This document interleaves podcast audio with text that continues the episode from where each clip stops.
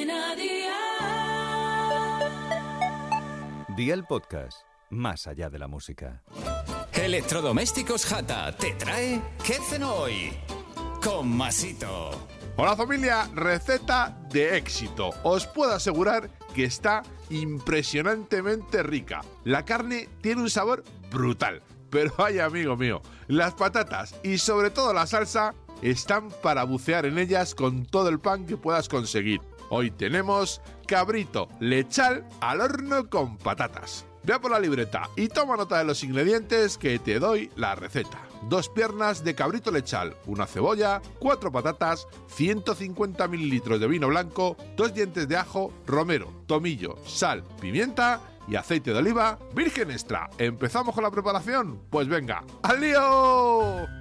En una bandeja de horno añadimos las patatas picadas en trozos muy finos, como mucho, de un centímetro de grosor. La cebolla la partimos en juliana muy fina también y la ponemos en la fuente. Salpimentamos y añadimos un chorro de aceite de oliva virgen extra sobre ellas y mezclamos. Ponemos encima el cabrito y regamos con un poco más de aceite de oliva virgen extra. Precalentamos el horno a 170 grados y horneamos durante una hora y media. Mientras hornea, preparamos una majada, ponemos en un mortero los ajos pelados y machacamos. Añadimos las especias, aceite de oliva, pimienta, vino blanco y mezclamos. A la media hora de horneado, añadimos el majado. A los 45 minutos, damos la vuelta al cabrito y regamos con el líquido de la bandeja. Cada 10 minutos y hasta que termine de hacerse, regamos el cabrito con la salsa de la bandeja. Los últimos 10 minutos damos la vuelta al cabrito, volvemos a mojar y dejamos dorar. Ya podríamos disfrutar de esta maravillosa receta